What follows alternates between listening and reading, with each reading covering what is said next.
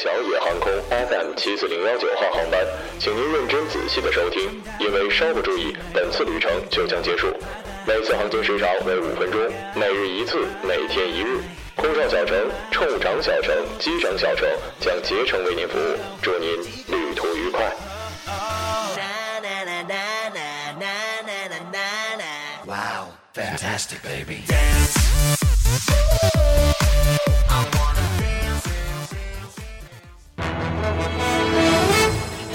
各位听众，晚上好。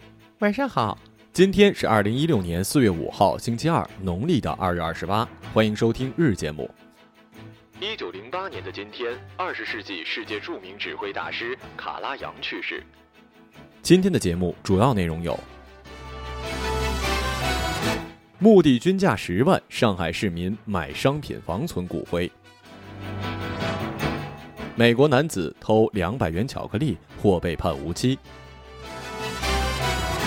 武汉老太扫墓归来，不会说武汉话，满嘴流利粤语。女大学生收网友红包，被要求拿身体抵债。下面请听详细内容。清明假期，崇明县城桥镇的一名房产中介向记者提起，近几年不少上海的市民在崇明原农场地区纷纷购置了商品房。这些人中，除了自己的家人居住用途之外，个别的购房者还有特殊的目的，将房子作为存放亲人骨灰的场所，并且定期来祭扫。崇明原农场地区可能是本市商品房价格最低的地区之一，一套数十平方米的两居室均价在二十万以内。记者询问购房者，怎么会有这种方式？仅是存放一两个骨灰盒，还是更多呢？购房者对此不愿意多谈，在表示市区的公墓太贵，实在买不起之后，匆匆的挂断了电话。作为一个正青春的小娃娃，结婚还没有提上日程的我，实在是不知知道，原来这年头墓地这么贵呢！一块墓地十多万，要我说呢，要么我就不信传统文化，直接把骨灰撒在草原上，我怕水啊，只要不是水里就行。如果是信的话，其实也可以撒草原呢，或者把骨灰盒做一个小花瓶放家里。十多万，有那么多钱，还不如烧给我呢。这样的话，我在那边也用得上啊。最后，祝天下所有的人长命百岁，因为真的死不起呀、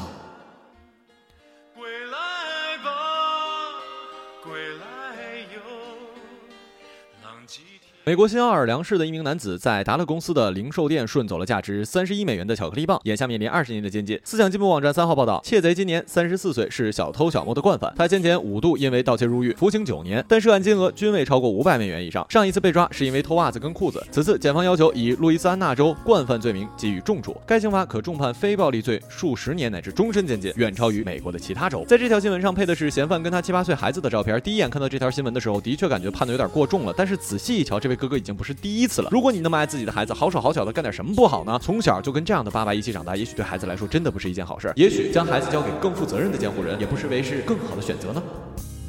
我们都是好孩子，异想天开的孩子，相信爱。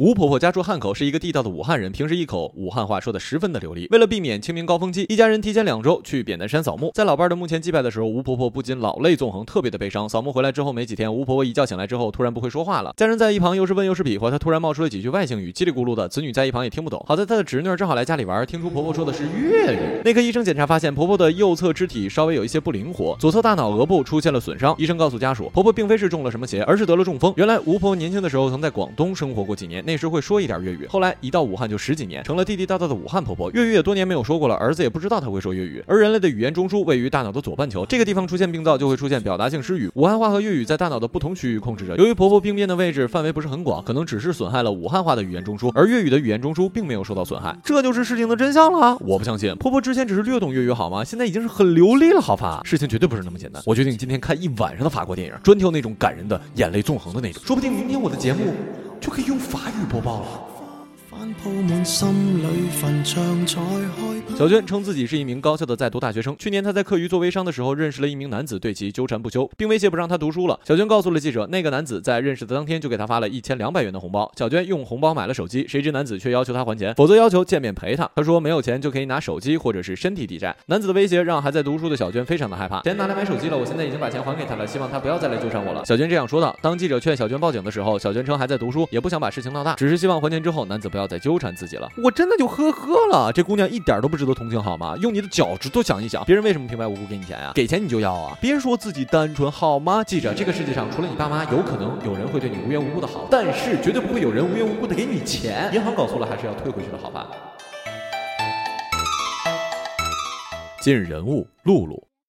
露露的微博叫“露露给妈妈的信”。第一篇微博的发布时间是二零一二年的六月十二号。她写道：“妈，今天是你离开我们的第十天，确切的说，我们已经有十一天没见到你了。这可能是我在三十年的人生中，除了出差之外，第一次这么久都没见到你。妈，我还会一如既往的像你生前一样，每天都跟你联系，晚上到家一样会跟你报平安，只不过都在这里，直到我离开人世的那一天。”露露告诉记者，虽然自己的工作繁忙，但是妈妈健在的时候，她每天都会跟妈妈通三四个电话，在电话之中，她习惯有什么话都跟妈妈说。但自从妈妈永远的离开她之后，她决定把微博作为一个跟妈妈沟通的交流空间，就像每天跟他通电话一样。于是他写微博成了自己生活的一部分。在露露看来，她跟父母之间没有什么感天动地的故事，她只是一个平凡的沈阳女孩。她的家庭也是一个普通的家庭，她的父母在身边三十年，一直平淡而幸福。而妈妈的离去对她来说如同晴天霹雳。从那以后一直到现在，露露几乎每天都会更新微博，全部都是跟妈妈唠的家常话，有的时候一天会发三四条。算上三月三十一号发的最新的这一篇，已经有一千二百二十四条微博，每篇微博都是以妈开头，就像平常唠嗑一样。微博中有很多写关于她当天遭遇的事情，还有一些联想到妈妈在世时的往事，言辞中充满了对妈妈的怀念与愧疚之情。通过众多媒体的报道。露露的微博引来了数以万计的网友围观，截至目前，微博粉丝数已经达到了两万四千一百七十八个。面对一些电视媒体的邀约，露露一概回绝。我不想把这个事情搬到电视上，担心别人说我炒作。露露这样说道：“有的时候不是父母不了解你，而是你没有给他们机会。他们只是你手机背面的两个人，而你却是他们的全世界。放下手机，跟他们聊聊，最近好吗？有什么新朋友？工作开心吗？有什么烦恼？其实他们很想知道的。以为生命很长，其实相处很短。希望年轻人能够放下手机，给爸妈一点时间。”露露告诉记者：“每逢过年过节，许多儿女都在想着为父母能操办点什么礼物，尽尽儿女们的孝心。其实最好的礼物就是。”无论在哪儿，都尽量的抽出时间回家看看，陪父母说说话。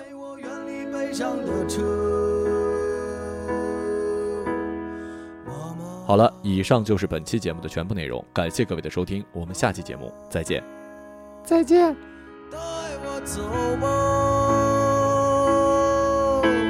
我们到天上或地下去等着爸爸。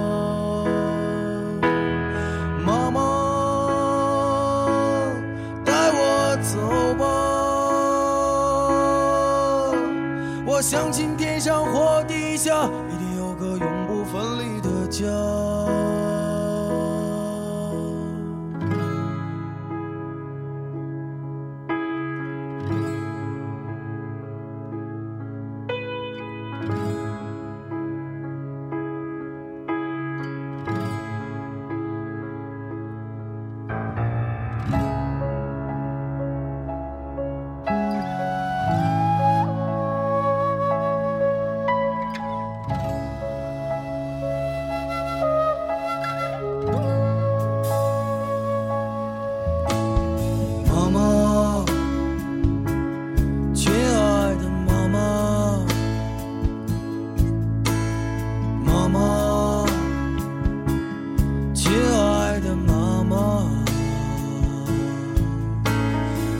想分给你一些我的力量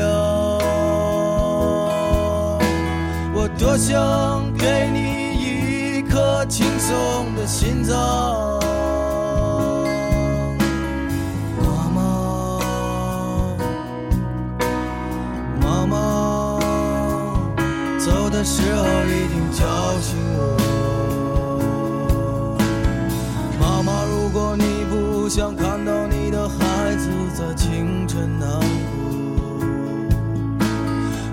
像在没有叶子的冬天沉默。